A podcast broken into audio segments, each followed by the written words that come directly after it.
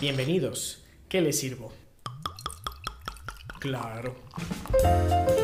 Las cinechelas. Las Cinechelas, con Karina Mejía. Y Charlie Acevedo. Aquí hablamos durante una hora Mm, o dos, a veces más. de cine, sus géneros, Directores, actores, la cartelera. las que nos gustan, las que odiamos y por supuesto, De chelas. quédate porque de que hay chela y hay tema, lo hay.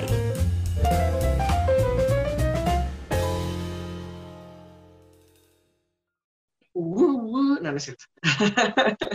Lo intenté, pero no pude. Bienvenidos a un especial de Cinechelas donde vamos a hacer algo un poco distinto. Vamos a hablar de algo que, híjole, aquí nos ha gustado mucho. Hemos hecho varios episodios analizando y, este, y, echando flores a, música de películas en episodios, muchos episodios en Cinechelas. Pero en esta ocasión, eh, nuestro querido amigo Adrián, que nos acompaña por tercera vez en el podcast, muchas gracias Adrián, Bienvenido. nos dio una idea que yo dije, ya hay que hacerlo, sí, sí, hagámoslo. Y hoy vamos a hablar de la música del Mandalorian. Por Así favor, es, sí. bienvenido seas, querido cinechelero, escucha. Si nos estás escuchando, si nos estás viendo, bienvenido seas. Como bien dice Charlie, tenemos un invitado que ya más que invitado, ya es parte de Cinechelas. Ya se está haciendo costumbre que esté aquí con nosotros cada vez que se pueda. Y él, además de ser un excelente periodista, es un músico increíble. Entonces nos trajo esta propuesta que así, como dijo Charlie, nos súper encantó. Y aquí con ustedes, nuestro querido amigo Adrián Arias. Muchas gracias amigos y gracias por, este, por darme la oportunidad también de compartir un poquito de mis conocimientos en, música. Me pareció bastante interesante porque la, la canción en sí, la música nos, dice- nos puede decir mucho de algo y sin palabras, ¿no? Y aquí yo creo que la canción del, Mandaloria- del Mandaloriano, la pieza pues del Mandaloriano, eh, nos dice bastantes cosas del personaje de la serie y del argumento y pues vamos a tratar de explicar porque tiene muchas influencias que me parece que no son casualidad, sino que fueron puestas ahí por una razón. Excelente.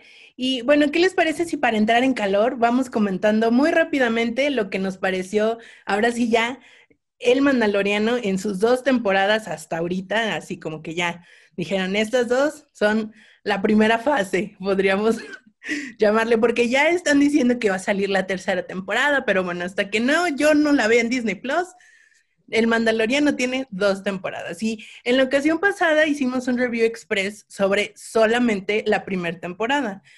Yo había visto nada más media temporada y, y la verdad es que tengo muchas cosas que rectificar, soy, soy bien honesta. Pero en esta ocasión y muy, muy brevemente vamos a hablar sobre nuestras impresiones ya de las dos temporadas en conjunto. A ver, el invitado primero. No, pues de lujo, a ver, a mí me, me superó las expectativas. Eh, esta, ¿Se vale spoilear?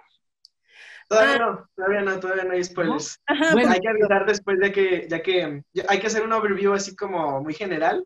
Y ya después de- avisamos a, a nuestros queridos podescuchas que ya, ya ahí vienen los spoilers. Aunque bueno, si no lo hacemos nosotros, yo creo que Facebook e Instagram ya les echaron todos los Híjole. avisos por haber. sí. No, y Cari fue víctima, Cari fue víctima de los spoilers. Pues si quieres, ya que lleguemos ahí, nos cuentas tu historia, Cari. Yo creo que los fans ya se superaron de ver spoileado, si no es que ya la vieron, pero a mí me gustó mucho eh, el giro de la trama, eh, los personajes inesperados que aparecieron al final, sobre todo en el último capítulo, y eh, este final abierto, porque realmente no hay una conclusión eh, eh, de, esta segunda temporada, más bien lo dejan abierto pues para dar pie a la tercera, y eh, a mí me encantó. O sea, creo que la segunda temporada fue mucho mejor que la primera y creo que deja también la vara muy alta para la tercera. Quién sabe si puedan llenar expectativas porque es una buena historia y están utilizando elementos que traen del pasado y que no sé cómo le van a hacer para reconstruir ese pasado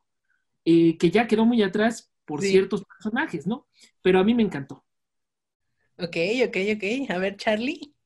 Yo solo voy a decir que la verdad, desde que la empecé a ver, o sea, esta, esta temporada sí le agarré el hilo como muy tarde, pero desde que me dijeron del episodio de que se, que se llama El Jedi, no estoy dando ningún spoiler todavía, este, y me dijeron que sucedía, dije, no, ya, me, y, Y en ese momento dije, me aventé todos los episodios del primero hasta ese. Y después ya me puse en sintonía con el estar esperando cada semana un episodio nuevo, que es como el formato de la televisión en, su momento. Es así como, ah, y lo, veía los memes de, ah, es viernes, y viernes del mando, y así, no, o sea, como que ya, ya es una experiencia más allá, nada, no, no nada más de ser fan, sino ya como en esta nueva normalidad, el, el streaming lo es todo, y cada episodio algo nuevo, entonces, sí, o sea, no nada más de, de, ser mejor todavía la temporada 2 que la 1, sino que para mí fue como hacer superlativa la experiencia de, de, estar esperando y ahora para el siguiente año. Entonces, bueno, en general también me, encan, me encantó la producción. En, en, esta ocasión creo que es, si me preguntan qué episodio es mi favorito, va a ser muy difícil. A lo mejor el que no me gustó tanto fue el del el pasajero, que sí se me hizo así como, ay, otra vez. Es como, dije, a ver, aquí cada episodio ya está siendo como un nuevo nivel en un videojuego, pero ya después como que agarra, agarran y agarran recio hacia la mitad de la temporada y hacia el final, que el final es, yo creo que lo mejor que le, que le pudo haber pasado a la saga de Star Wars en mucho tiempo. Y este, y pues, ¿qué más? O sea, no, lo, que a lo mejor como que me, me, queda como un poco incierto, sí es la apertura que, que cuenta Adrián del final, que es así como de no es no, no, no nos podría o no nos podemos hacer muchas ideas de qué sigue. Tal vez, tal vez sí, tal vez no, pero ah, yo temo, lo, único que temo es que, que suceda el fenómeno trilogía original, donde la primera la primer parte de, de, Star Wars fue muy buena y rompió récords y así. La segunda fue mind blowing y demasiado, este, demasiadas revelaciones. Y la tercera se fue así como de, ah, bueno, estuvo bien, ¿no? Entonces, siento que tal vez con lo que se logró en esta segunda temporada, algo así nos vaya a pasar para la tercera. Ya empezando con el pie izquierdo, porque leí, creo que esta mañana que se estaba atrasando por, por temas obviamente de la pandemia y eso, pero supongo que eso le está pasando a todo el mundo, entonces, este, pues vamos, vamos viendo qué sucede en la tercera temporada. Tú, Cari, a ver, ¿cómo rectificas? ¿Cómo, cómo, ¿Cómo vienes a voltear esa tortilla que ya estabas dorando? Sí, ah, mira, mira qué metáfora tan bella la tuya. Pues obviamente, uh, bueno, no obviamente, porque para mí no fue obvio durante la primera temporada los logros técnicos que hay en esta serie. Les compartí precisamente a Charlie y a Adrián un video que con mucho gusto les podemos compartir ahí también en nuestras redes sociales, arroba cinechelas, um, sobre esta nueva tecnología que se está implementando en el Mandaloriano, sobre una nueva forma, digo, en este caso es hacer una serie, pero que se puede llevar muy fácilmente al cine. Estoy muy, muy impresionada con eso porque realmente es una, es, es, una cosa nueva. Así como que inventaron el cine, inventaron esta nueva forma de, de hacer producciones audiovisuales que pueden ahorrar millones y millones de dólares. Y para no hacer tan largo el comentario, hablamos de que crearon un set en donde en lugar de tener una pantalla verde atrás, tienen una pantalla real, así como un monitor, una televisión, y proyectan los fondos que necesitan eh, en esas pantallas. Y si llega un dado caso a necesitar una pantalla verde, pues nada más ponen un fondo de color verde. Y eso ayuda a que el realismo en los sets, en los escenarios que se muestran en, pues en cada escena, sea pues como si estuvieran ahí, ¿no? Sobre todo en la parte de iluminación, en la parte, sobre todo, y digo, es que creo que cuando algo está tan bien hecho, es muy difícil detectar errores o detectar ese tipo de, de detalles tan minuciosos el traje completo del Mandaloriano es un espejo, o sea, es un espejo gigante. Entonces era muy fácil que se reflejara la silueta de una cámara, la silueta de, de, las luces, o sea, era literal como estar grabando enfrente de un espejo, ¿no? Y afortunadamente esta nueva técnica que se está implementando ayuda a que todo eso se reduzca al mínimo y que las escenas sean hermosas, o sea, realmente la parte técnica es un logro impresionante. Yo quedo muy impresionada y con esto retracto mi, mi comentario del primer review en donde pues no estaba muy impresionada. Creo que ese es un muy buen efecto, o sea, al, al, tener todo como tan bien hecho, dices, ah, pues, pues bien, ¿no? Lo que sigue. Pero sí, hay que reconocerlo, honestamente, muy bien por la parte técnica. Y en cuanto a contenido, en cuanto a carnita de, de lo que nos están mostrando en la historia, um, sí muy, o sea, muy enternecedor eh, cómo se, se, desarrolla la historia entre el mandaloriano y el que al día de hoy ya no es Baby Yoda porque adelanto, ya le dan un nombre en la serie, ya se sabe su identidad. pero a mí me gusta mucho el giro o el rol que toman todas estas figuras femeninas, muy especialmente en los últimos episodios, que fue como, como ir capturándolas durante toda esta segunda temporada, que fueron saliendo al principio, a media temporada, y al final me las juntaron a todas y bueno, yo estaba encantadísima viendo ese final, porque ellas hicieron posible el final de, de, esta serie, ¿no? O sea, realmente ellas, y no es como tanto un spoiler, pero pues ellas sacaron como, ellas tomaron las armas y, y, tomaron la nave, básicamente, ¿no? Entonces, eso me gustó muchísimo porque es algo que no, que no se veía en esta franquicia de Star Wars desde hace mucho tiempo, que realmente nunca hubo como algo similar en ese estilo, ¿no? yo veía a Padme en, las primeras y bueno, ni siquiera la forma de agarrar la pistola, o sea, a mí me daba mucho coraje que no le enseñaban a agarrar la pistola y, pues no es culpa de la actriz, es culpa de, de los que ah, hacen. Esas negociaciones hostiles, qué bien salían. Y, y, luego, por ejemplo, Leia, pues sí, pero pues todavía estaba como esta figura de que tiene que ser rescatada. Digo, estamos hablando de los setentas, ¿no? Entonces, pues como que estaba muy ambigua esa parte, pero llega esto y es así como, o sea, yo quedé súper, súper fascinada, me gustó muchísimo, porque aparte era como, como esta unidad entre ellas, a pesar de que hubo un momento en que eran desconocidas, dijeron, tenemos una misión en común y vamos, y eso se me hizo como, como bien padre, porque por lo general figuras tan poderosas, sobre todo entre mujeres en el cine, es como, enfréntalas, ponlas unas con las otras y hazlas enemigas. Y aquí no, aquí fue todo lo contrario. Entonces, quién sabe si eso vaya a pasar más adelante, espero que no, rezo porque no, porque me gustó mucho el cuarteto que se formó en, en esta, sobre todo en el último episodio, ya sin dar spoilers. Y creo que aquí ya podemos hacer ese anuncio, ahora porque creo que los estamos así como... este, pues de hecho, creo por ahí que de poner hasta donde ya podemos empezar a, pueden saltarse una parte y ir a lo, de la música. Pero bueno, atención porque aquí, a partir de aquí ya hay spoilers.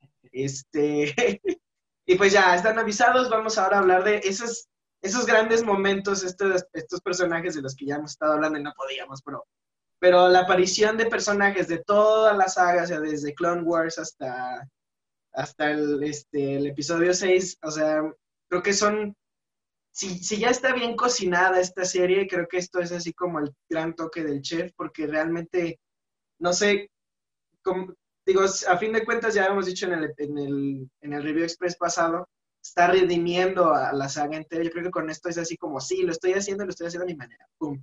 Y la aparición de Bo-Katan, de Boba Fett, de, y obviamente pues de Luke Skywalker en el último episodio son la cosa más, este, yo creo que más sabrosa de, toda la temporada. Este, de todas esas, de todas esas sorpresas, ¿ustedes cuáles dirían que es su favorita? A ver, Adrián. Pues yo la verdad, eh, la aparición de Luke Skywalker en el final realmente es, es un personaje que creo que no demostró en las otras sagas el peso que realmente tenía, con esa habilidad que tenía. Creo que lo dejaron muy corto en ese sentido y hoy en, dentro del contexto del Mandalorian sí vimos la grandeza de ese personaje, ese personaje desarrollado que ya tiene un manejo de esas habilidades aprendidas, ¿no? Y que no lo habíamos visto a todo su potencial. Eso para mí fue lo que más me gustó y creo que es el punto más eh, de mayor desarrollo, el, punto culminante de toda la segunda temporada. O sea, realmente creo que se anotaron un 10 con eso y eh, creo que era lo que yo esperaba ver. Realmente era lo que yo cumplió con mis expectativas. Tú, Cari, ¿cuál dirías que fue así como tú? sí, sí, la aparición de él, porque es como, como te vengo manejando todo este, no universo alternativo, pero toda esta historia alternativa a la línea Skywalker. Y de repente al final te hago un, así, un enlace que conecta con todo lo que ya conoces y con todo lo que ya has visto. Y es como, un clic súper fuerte y que te hace así como, es como, como el gran final, ¿no? Así como que conectas mil cosas y es como, ay, sí, y luego acá y allá y ya sé de dónde vino y a dónde va y todo eso, ¿no? Yo en ese momento tuve, así vi el final y me quedé así de, ¿what? ¿De dónde sale este morro? O sea, porque tuve que, así como, a ver, pasos para atrás, estaba en este lugar estamos en esta temporada. Y de hecho varias páginas estuvieron sacando como la línea del tiempo del universo Star Wars, como para que te ubiques más o menos en qué momento de todo este gran contenido que han estado sacando de Star Wars desde que se inventó, en qué momento está el Mandaloriano, ¿no? Que no necesariamente cada vez que sale algo es como en esa línea del tiempo, ¿no? Star Wars está bien arraigado con la idea de ir y venir en el tiempo, pues todo el tiempo, vaya la redundancia, ¿no? Pero sí, creo que esa parte, y yo lo veía y le veía la cara y decía, de verdad lo enveje, lo, lo, lo enjuvenecieron, lo rejuvenecieron, rejuvenecieron. Lo recrearon. bien. Pues es que, miren, yo no sé si hicieron algo así como hicieron en el irlandés, que realmente nada más como ah, consiguieron a alguien muy parecido al actor de Luke Skywalker y nada más como que le pusieron algunas cosillas por ahí, o si realmente todo... Ah, pues... de, hecho, Mark Hamill dijo que él sí prestó la parte de la voz y que este, le costó mucho trabajo callárselo, ¿no? En una entrevista, no recuerdo dónde caramba lo pusieron, pero pero sí, porque realmente es la gran sorpresa, o sea, no, no te lo esperas para nada. Sí, no, para nada. Y creo que ese es como el gran boom y el gran todo, ¿no? Obviamente la parte del final de la despedida es así como, Adrián me escribió y me decía, es que estoy así, y yo, pues, ¿qué pasa? O sea, y, ahí voy con, ahí voy con mi historia del spoiler. El, el final se publica el viernes, me manda el mensaje Adrián y yo, ya, tengo que verla, sí. Iba como unos cuatro episodios atrasada del final, ¿no? Entonces despierto el sábado y yo, sí, hoy la voy a ver. Me meto a Facebook y ¡pum! Lo primero que me sale en Facebook, un, en, en, en, lo que yo creí en ese momento era un spoiler y me enojé tanto, fue así como, no, por favor, no me hagan esto, o sea, justo hoy la iba a ver. Y afortunadamente ese spoiler no era spoiler, o sea, era una imagen que yo no sé, ¿por qué publican cosas así que nos rompen el corazón tan feo? Era una imagen en donde aparecía el Mandaloriano con todos los personajes de la saga Star Wars que ya han fallecido. Entonces dije, no, no, no, no, si este es el final, es el peor spoiler de la vida. Les, bueno, no sé si es correcto decir o, no decir que sí es spoiler, pero bueno. Quedé muy, muy complacida con, con eso. Les repito, creo que toda esta parte donde se junta eh, la Marshall Dune, estas chicas también mandalorianas, que ahí también hay un desarrollo de otra historia también que, puede resultar muy interesante, porque quedó abierto esta parte del, del sable, bueno, el sable, negro, ajá, sí. Eso también se ve que va a haber una historia por ahí a, a desarrollarse, que no va a quedar así como en blanco. Y esta otra parte, porque ahí también había momentos en que yo tenía que parar la serie y ponerme a investigar como de otras sagas, decía, a ver, Boba Fett es mandaloriano, no es mandaloriano, ah, y todo el mundo decía que no, y luego, bueno, pero ¿por qué si trae el traje? Entonces, como que todas estas cosas que empiezan a salir, pero está súper padre porque se hace interesante, ¿no? O sea, te obliga a consultar otras películas, te obliga a consultar foros, este, luego yo me puse, cuando vi el final que salió Luke Skywalker, me quedé pensando, ¿y por qué Leia nunca se desempeñó como Jedi? Pues si tenía pues todas las de la ley también para hacerlo, ¿no? Entonces fue así como meterte y, bueno, a mí eso se me hace como súper padre, pero creo que a mí me impresionó mucho el diseño de los, ¿cómo se llamaban? De estos negros, de los... Ah, los Dark Troopers. Troopers, ¿no?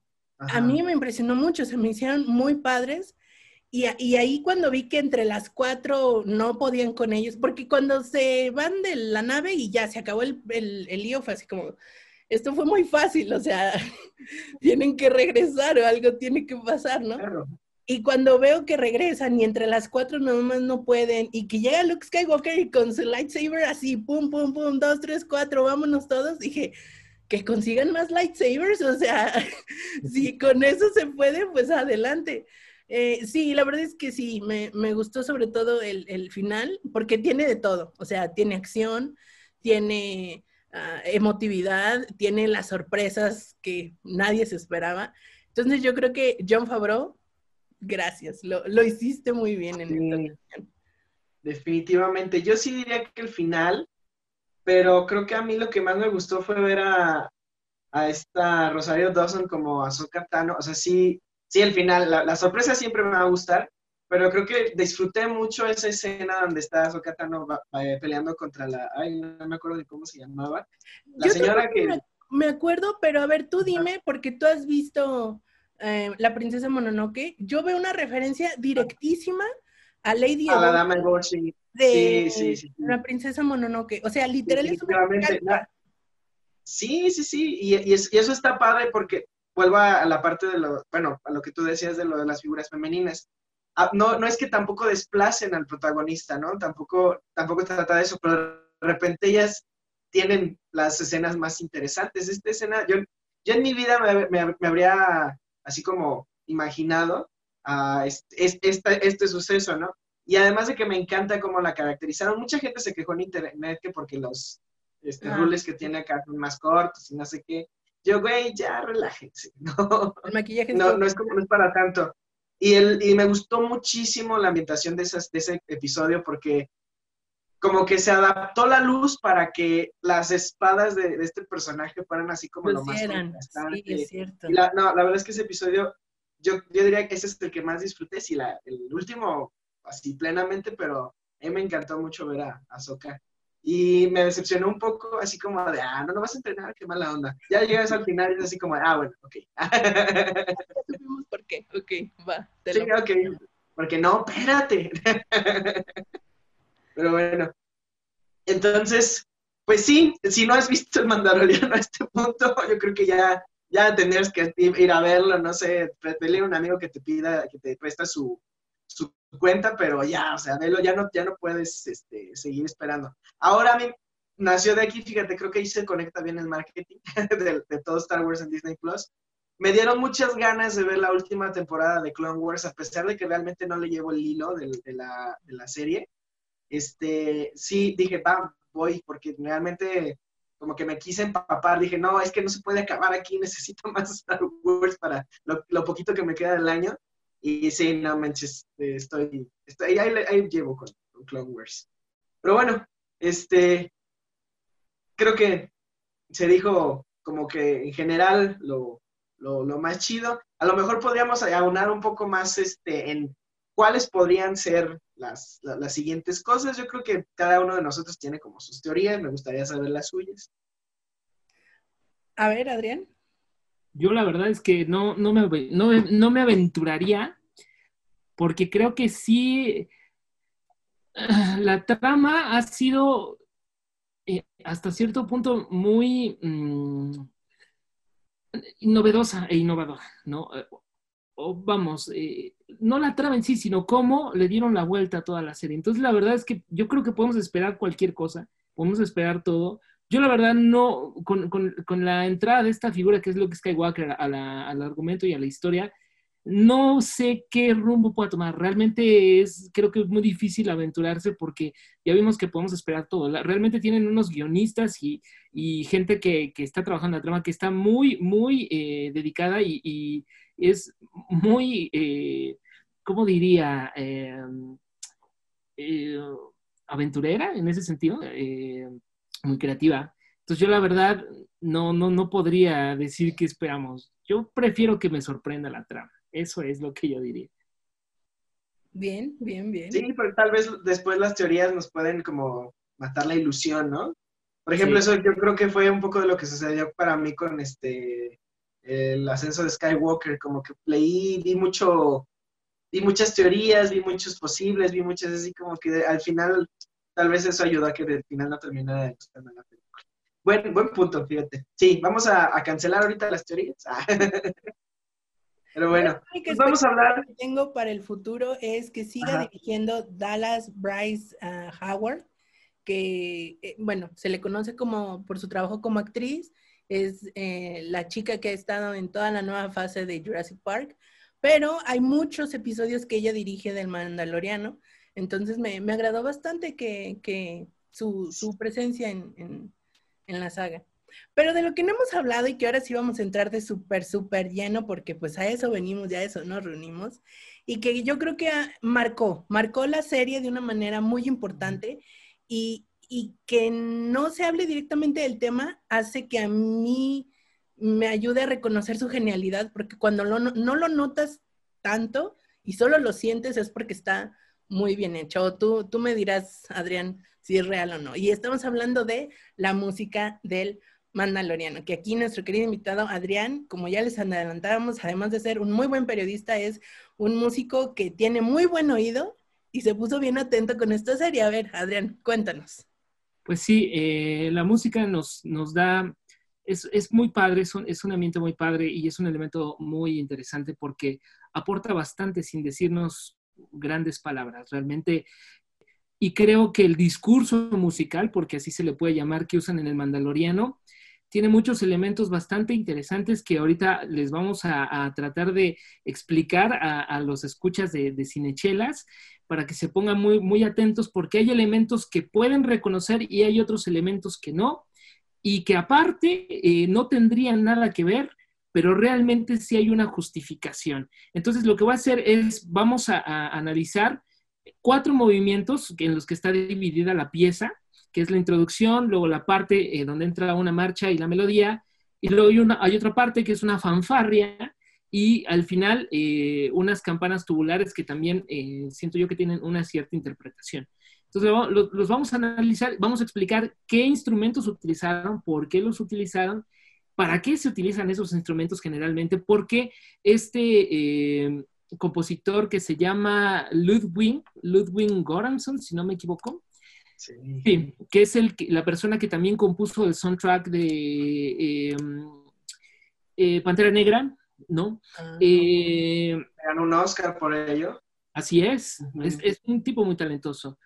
Saca instrumentos que se utilizan para ciertas cosas, los saca de contexto y los mete y hace una pieza, yo digo que es una canción de cuatro canciones, por así decirlo, ¿no?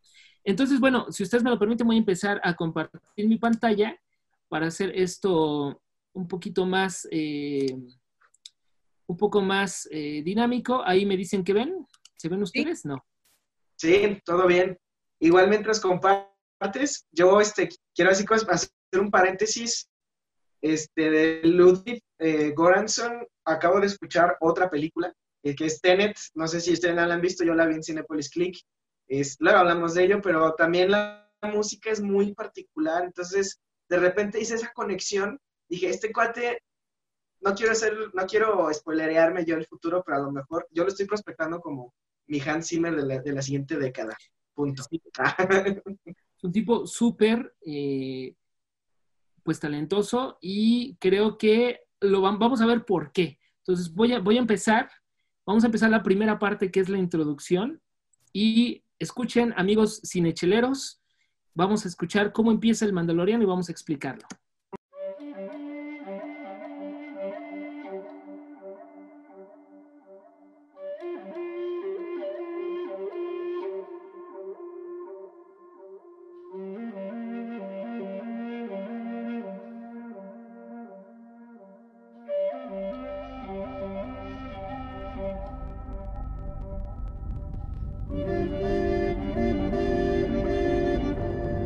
Ok, aquí voy a hacer una pausa, amigos. ¿Qué estamos escuchando? Una música ambiental que pareciera ser eh, una pieza eh, de origen quizá folclórico, con instrumentos folclóricos. Eso es lo que nuestro oído detecta, pero no es así. Eh, este amigo Ludwig Goranson, como se pronuncie, utiliza este instrumento. ¿Sí lo pueden ver ahí? Sí. Es una flauta Yamaha Bass Recorder, así se llama tiene un costo de 332 libras esterlinas, cerca de 9 mil pesos, no es muy barata. Y eh, se utiliza generalmente para piezas de música eh, de cámara, eh, preferentemente renacentista o música clásica. ¿Cómo suena esta pieza en su ambiente natural, por así decirlo? Pues vamos a ver aquí. Una pieza es una sonata italiana donde tenemos la presencia de esta pieza. Miren.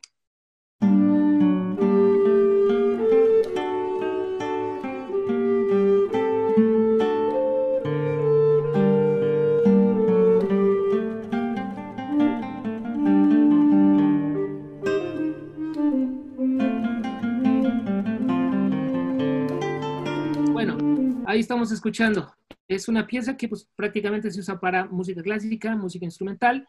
Él la saca de su contexto y la utiliza para darle este efecto, que incluso se puede hablar de, un efecto de, de, películas tipo western, pero ya vemos que no es así, ¿no? Después utiliza otras flautas más comunes para hacerles eco a esta, a esta pieza. Y viene otra cosa que es muy interesante, que vamos a escucharla y la vamos a explicar.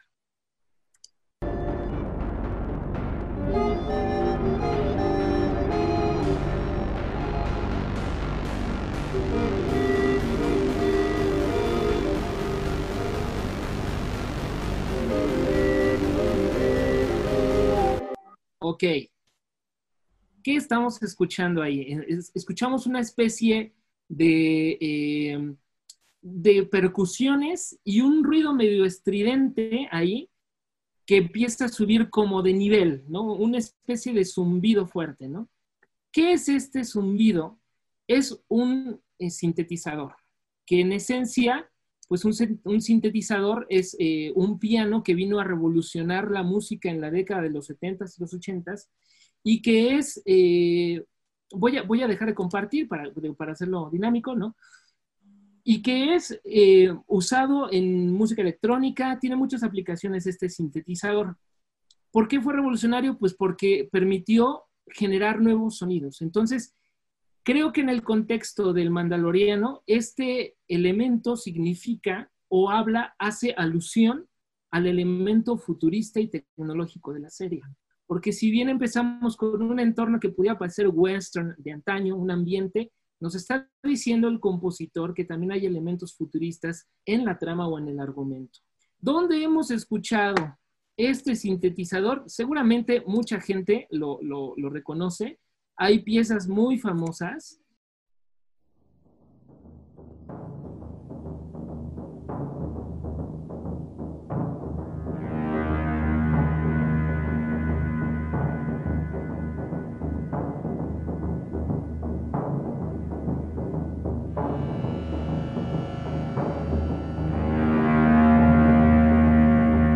Una pieza hecha totalmente con sintetizador y curiosamente en el mismo contexto de lo tecnológico, ¿no? Pero bueno, esto quizá puede, ser, puede parecer interesante, pero vamos a ver lo que es más interesante del Mandaloriano, porque aquí empieza, digamos, el segundo movimiento, que es lo que nos va a dar también un poco más luz, no del, no del contexto de la serie, sino del propio personaje.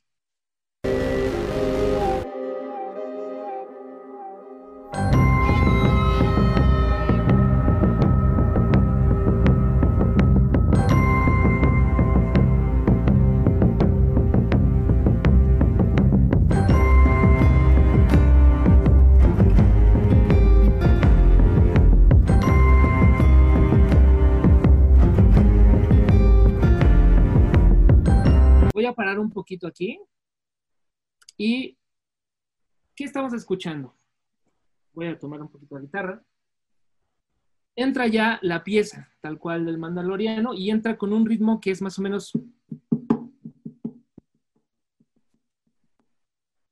Se puede interpretar de muchas formas, pero para mi gusto y para mi experiencia es una marcha una marcha, eh, y las marchas en la música son de tipo bélico, hablan de, tipo, tanto, se utilizan para, ejemplificar situaciones heroicas o bélicas, aunque las marchas generalmente se tocan con la tarola de la batería, ¿no?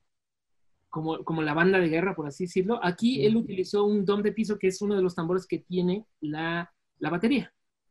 Ahí mucha gente también lo llega a interpretar como que hace referencia al andar de un caballo, por este tema del western y por la flauta que hace el, el bending hacia arriba, ¿no? Pero yo creo que la, el ritmo en sí es una marcha, más que ser un, elemento de un caballo, es una marcha. Y ya de ahí nos está hablando del tema bélico, del tema de batalla, ¿no? Que habla de la, la, la serie. Y entra en los primeros acordes de la, de la pieza, que estamos hablando de un do menor, Son tres acordes, tres simples notas. Un do menor, un sol sostenido mayor y un fa menor. Predomina una tonada menor. Las tonadas menores en la música se utilizan para ejemplificar o tristeza o melancolía, soledad, o también para generar cierto misterio. Un ejemplo muy clásico de una pieza que utiliza acordes menores, pues la conocida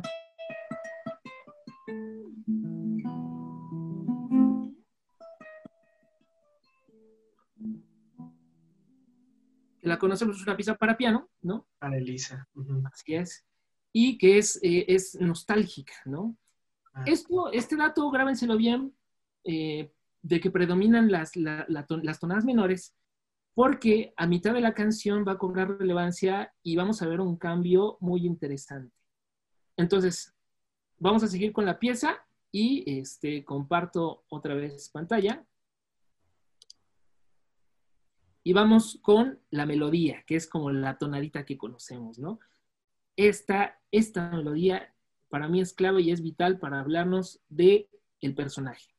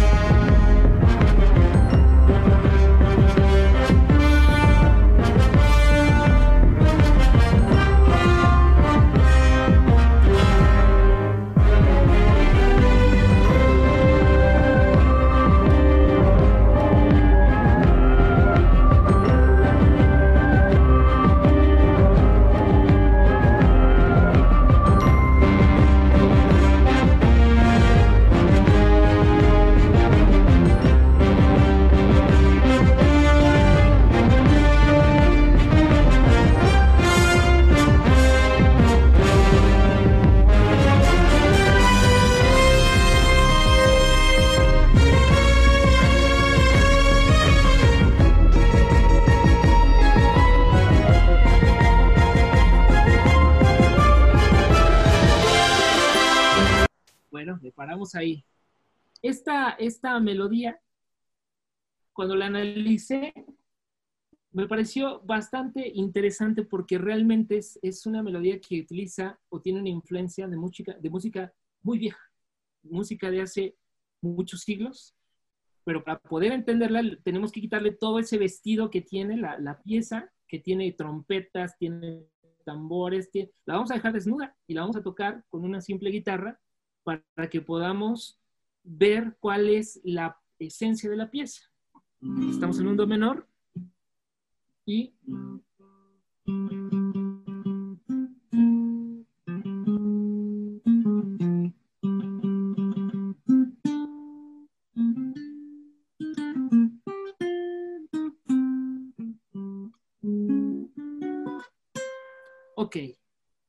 Esta, este tipo de armonía y de melodía es muy similar a la que se ocupaba en las piezas de la Edad Media.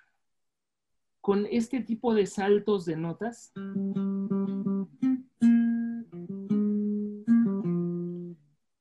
Y aquí viene lo interesante de por qué creo que utilizaron una melodía muy similar a las piezas de la Edad Media.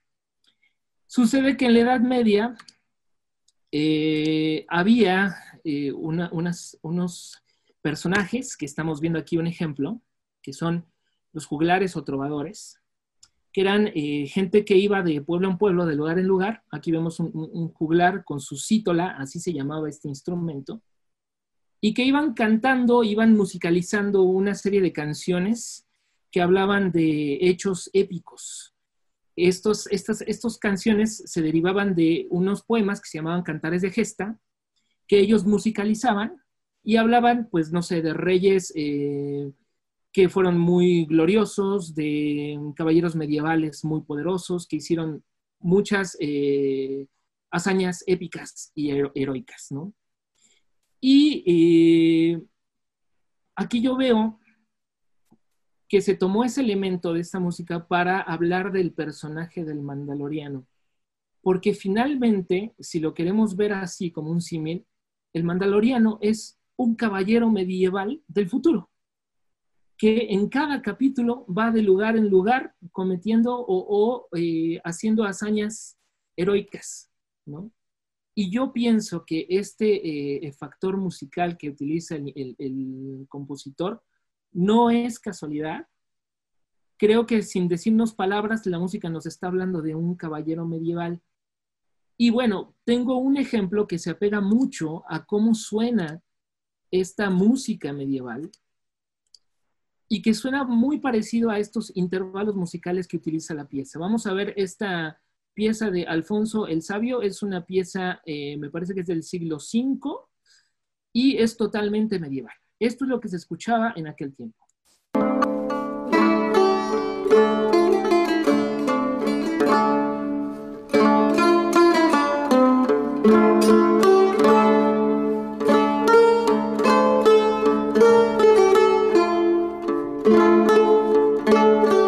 Ok, si identifican esos, esos saltos musicales,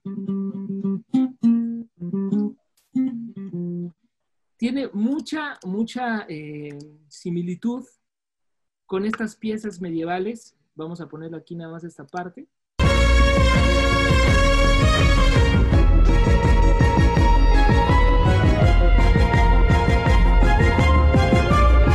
Aquí es prácticamente un intervalo musical muy similar, si lo notan.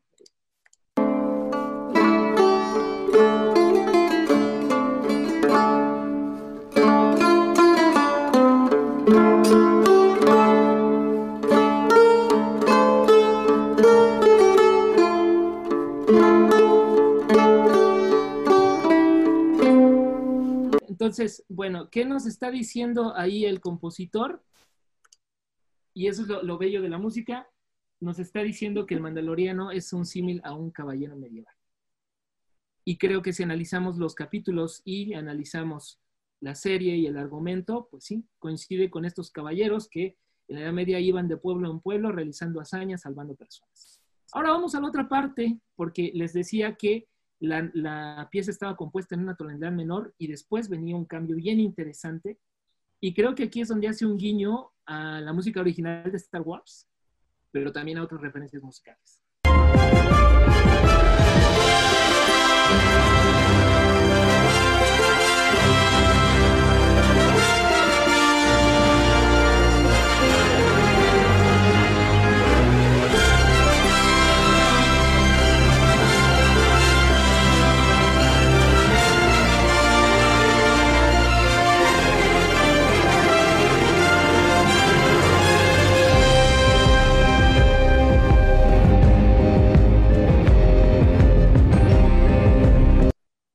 El tercer movimiento de la pieza.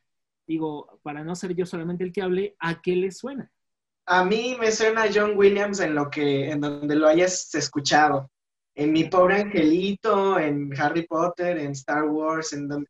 De hecho, de repente me suena como esta, esta parte alta de la pieza de Superman.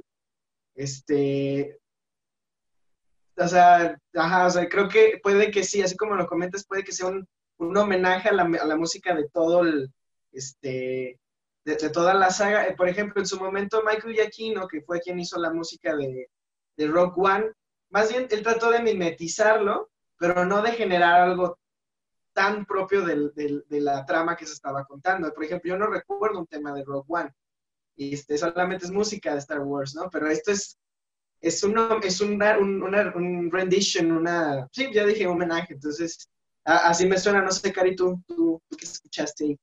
Yo estaba pensando en que la música nos estaba adelantando el final de la temporada.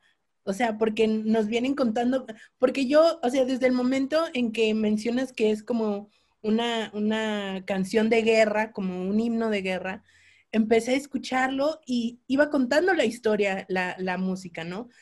Empieza así como, tranquilo y de repente empiezan las trompetas y luego vienen como algo de suspenso y ya al final como en grande eh, la victoria que suena a, como decía Charlie, a, John Williams y a, todo lo que ya conocemos de Star Wars, ¿no? Entonces para mí es como, como una visualización musical de el desarrollo de la serie, ¿no? O sea, fue como poco a poquito, después vino como el desastre y al final llega el link del que ya habíamos comentado antes, que tiene que ver con todo este otro mundo de Star Wars. Entonces, mira qué, qué interesante y qué a mí se me hace bellísimo el trabajo de este compositor, porque aquí nos damos cuenta que no es como, ay, se oye chido, pónsela, ¿no? O sea, hay mucho trabajo detrás, simplemente estamos hablando ahorita de la música, o sea, podemos hablar del maquillaje, de los efectos, de, del guion, o sea, podemos hablar de muchísimos temas, pero ahorita que hablamos solo de la música, podemos ver la cantidad de trabajo,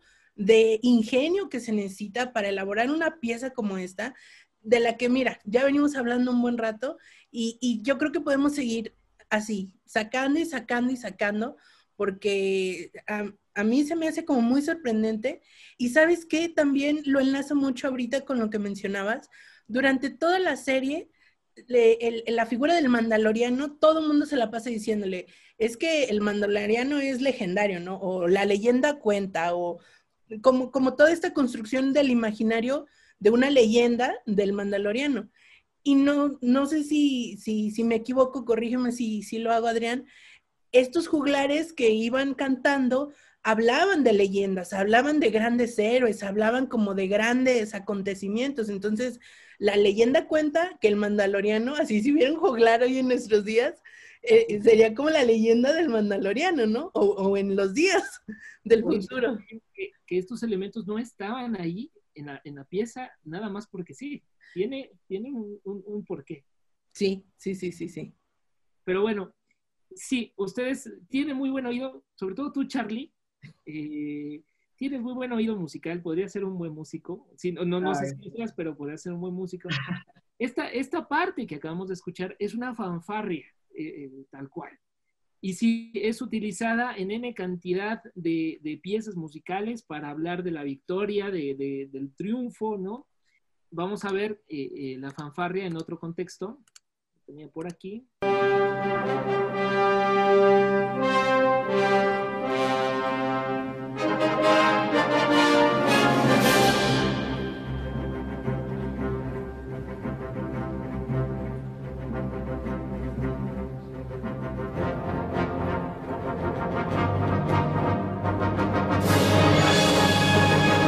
Que esta fanfarria no es tan, eh, eh, digamos, tan fuerte, tan eh, rimbombante como la del Mandaloriano, pues cumple la misma función. Y aquí, este, no sé si estoy compartiendo la pantalla o me están viendo a mí. ¿Están viendo a mí? Sí. Te estamos viendo a ti, sí. Aquí está bien interesante lo que les decía de que había que recordar en qué tipo de tonada estábamos. ¿Se acuerdan que decíamos que estábamos en una tonada menor que hablaba de, de tristeza, de melancolía? Sí pues en, una jugada maestra del compositor, cambia a una tonada mayor. Que estas tonadas mayores eh, sirven para hablar de alegría, de gozo, etcétera. Se utilizan mucho. Es muy poco común en la música que se haga un movimiento así. Realmente eh, es, es, hecho por gente que tiene un amplio conocimiento de esto. ¿Qué hace? Si estábamos en un do menor, pasa a un do mayor y es lo que hace.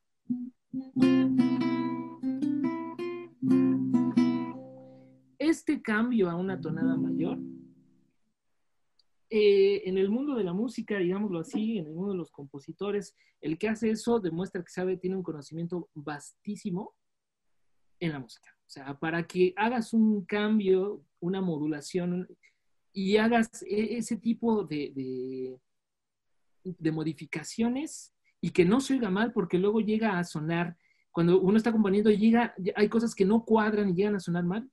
Y aquí la, yo creo que la genialidad es que tú estás escuchando y no te das cuenta, simplemente lo dejas correr como parte de la pieza. Y yo creo que esa es parte de la genialidad de este compositor. Esta, esta parte, este tercer movimiento de la pieza, que es muy breve, me parece que es muy importante, pues, porque habla finalmente de en qué termina esa historia, ¿no? En una historia de triunfo, en una historia de victoria, etcétera. Esto también nos habla, pues, tanto de la serie como del personaje. Y bueno, pues vamos a seguir. Ya estamos casi a terminar y viene la última parte. Aquí, pues, regresa a una tonalidad menor, ¿no? Nada más fue una tonalidad para, para dar un, un, cierto momento de victoria, de, de, de gozo, ¿no? Y después regresa a la tonalidad con la que empezamos.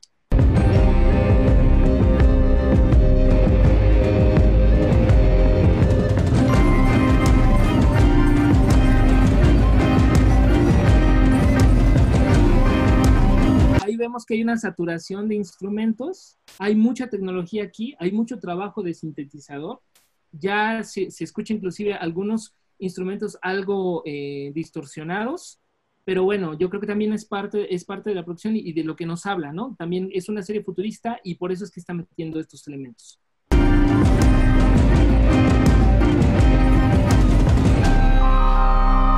Aquí viene ya el tercer o el último movimiento de la pieza, muy interesante. Vamos a escuchar.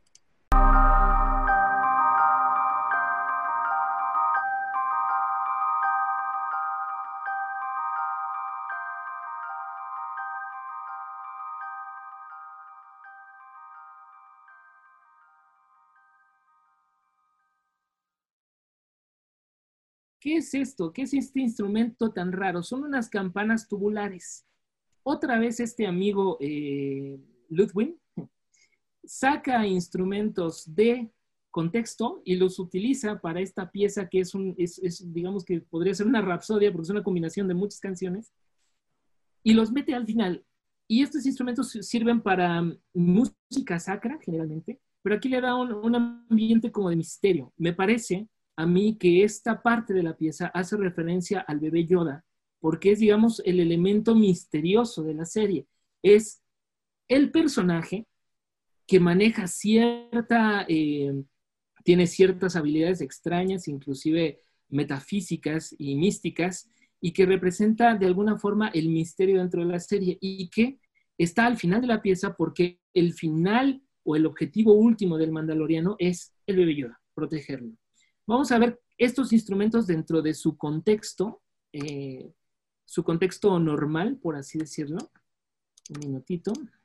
Fíjate que mientras nos compartes pantalla, este, Adrián, yo este, estaba confundido con respecto a esta última parte. Sí, sí estaba pensando precisamente eso que, comentas de que es la referencia a la parte mágica, pero yo eh, más bien escuché una estela en vez de las campanas tubulares porque me quedé con esta parte de que, ah, está, hay un homenaje al, al, este, a la música de John Williams, y John Williams y Estela, pues claro que son, por ejemplo, me recuerda cómo John Williams creó la magia de la, este, la música, la magia en la música de Harry Potter, que, este, que de repente jugaba con la estela para la magia divertida, la magia que es, que es este, seria, o sea, y de repente como que dije, puede que sea esto mismo, pero no, como que no, no me vino, no me pasó por la cabeza que fueran campanas.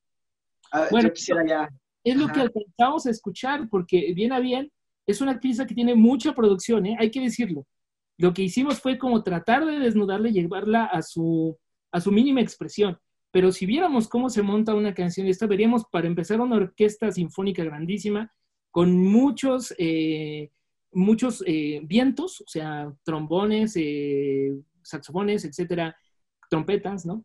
Y bueno, es lo que se alcanza a percibir. Realmente no hay, puede ser que también en el fondo haya algunas estelas, no lo sé, es lo que yo alcancé a percibir como músico. Vamos a ver estas campanas tubulares dentro de su entorno para ver cómo es que este tipo sacó estos elementos y los metió a su canción.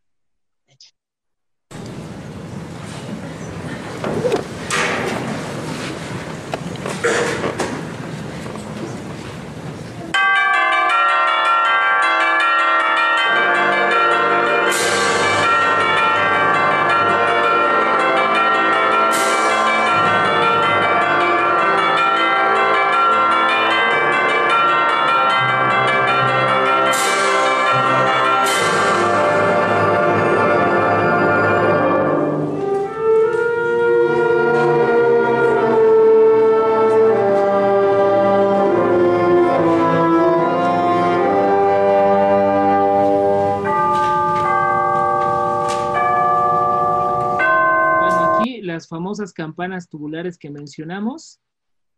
Estas, hay que decir, son campanas para un arreglo sinfónico, son grandes, pero hay de diferentes presentaciones. A mí me parece que las que utilizó él son unas más pequeñas y por eso tienen ese sonido. ¿Dónde más las hemos escuchado? Pues en el, en el track del Exorcista, recordemos que empieza con, un, empieza con un piano y después entran las campanas tubulares. De hecho, esa pieza se llama así, campanas tubulares.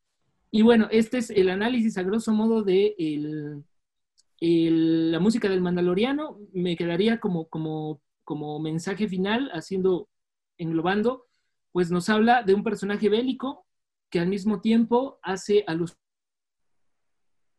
a un futuro y finalmente eh, trae también un toque de victoria con estas fanfarrias, ¿no? Hablándonos de que siempre va a ser un personaje victorioso. Y, final, y bueno, al final la pieza, como última parte, habla de, Baby Yoda, de este personaje en su fase misteriosa y mística y que bueno, es el objetivo central de toda la serie. Y bueno, pues espero que les haya parecido interesante que, hayamos eh, desglosado esta pieza y a, los eh, escuchas cinecheleros que nos comenten, que hagan también comentarios de ellos, qué escuchan, qué les parece, ¿no? Y bueno, pues es esto, chicos.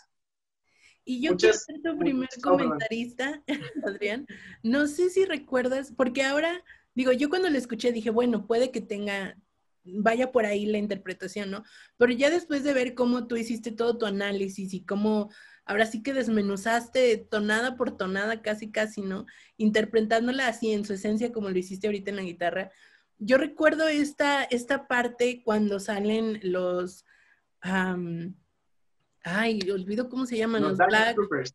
Black Troopers, sí, los Black Troopers, que su leitmotiv, o sea, su, su, música o, cómo suena la, la, serie cuando ellos están en pantalla, rompe completamente y empieza a sonar un dubstep súper alterado, 100% electrónico. Y yo me acuerdo, digo, yo honestamente soy más de música electrónica. Entonces, cuando empecé a escuchar como este, esta canción, dije, qué chido que le pusieron dubstep a, a estos seres 100% futurísticos, ¿no? Y que tú sin sentirlo, así como lo mencionabas hace rato, asocias lo que estás escuchando con, un concepto, ¿no? O sea, el dubstep sabes que no lo puedes hacer eh, con una guitarra, por ejemplo, o sea, tiene que ser 100% electrónico y, y, te da como el contexto del futuro, de lo nuevo, de lo reciente o, de lo que viene, ¿no? O sea, de algo muy tecnológico.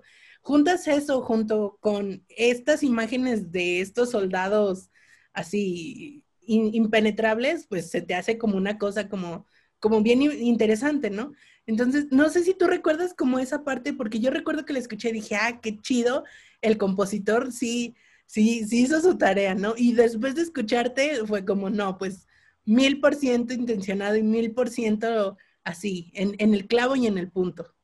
No le puse atención a esa parte, pero la voy a ver, porque no, no, a lo mejor estaba tan metido en la trama que no lo, no lo noté, pero lo voy a Valdría la pena también analizarlo escúchalo, a mí me impresionó mucho porque digo, ahora entiendes cómo, cómo nada está por ahí de casualidad.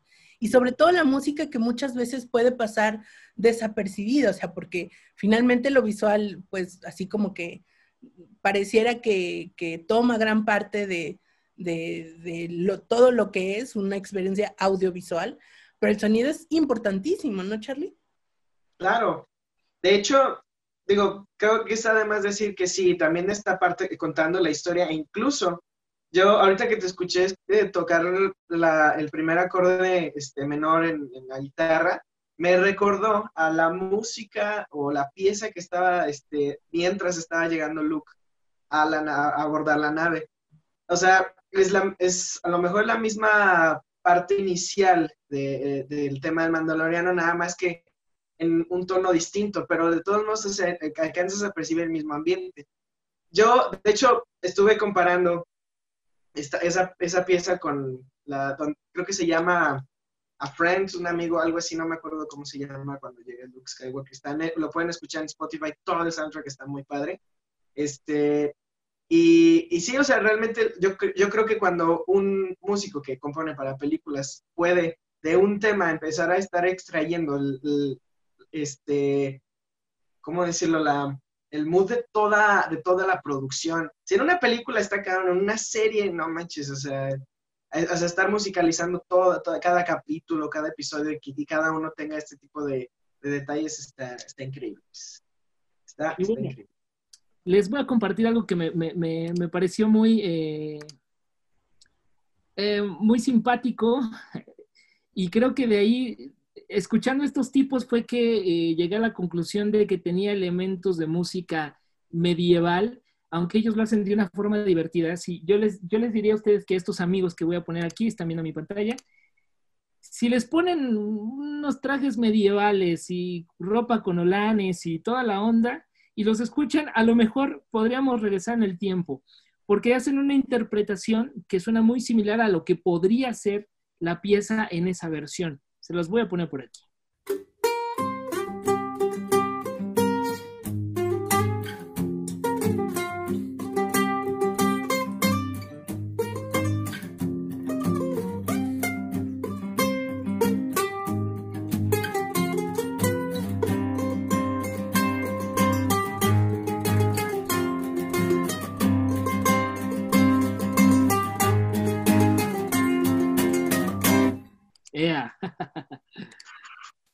Chicos, este, muchas, muchas gracias, chicos, por dejarme compartir este, este análisis. Y pues bueno, eh, eh, es padrísimo. Yo le he agarrado cariño al, al Cinechelas, aunque no es un proyecto ni mío ni nada, sino que me invitaron ustedes a participar. Este, le he agarrado cariño porque, vamos, se ve el, el, amor que le ponen y pues bueno, me, me emociona estar colaborando con ustedes. No, y a nosotros mucho más, sobre todo, sobre todo porque este, tenemos la oportunidad de tener este, otra perspectiva en todo esto que nos gusta hacer, que es pues hablar de, de, este, de estas producciones, de estos artistas, de, esto, de, estos, de estos genios, pues, ¿no? Entonces, pues, una vez más y como siempre, muchas, muchas gracias por compartir este, todos sus conocimientos y opiniones con nosotros. Este, yo creo que pues va siendo la, la triste hora de ir despidiendo este, este análisis. Eh, muchas gracias, eh, amigos cinecheleros, por estarnos viendo o escuchando el día de hoy. Tal vez este, vas a poder ver esto por ahí.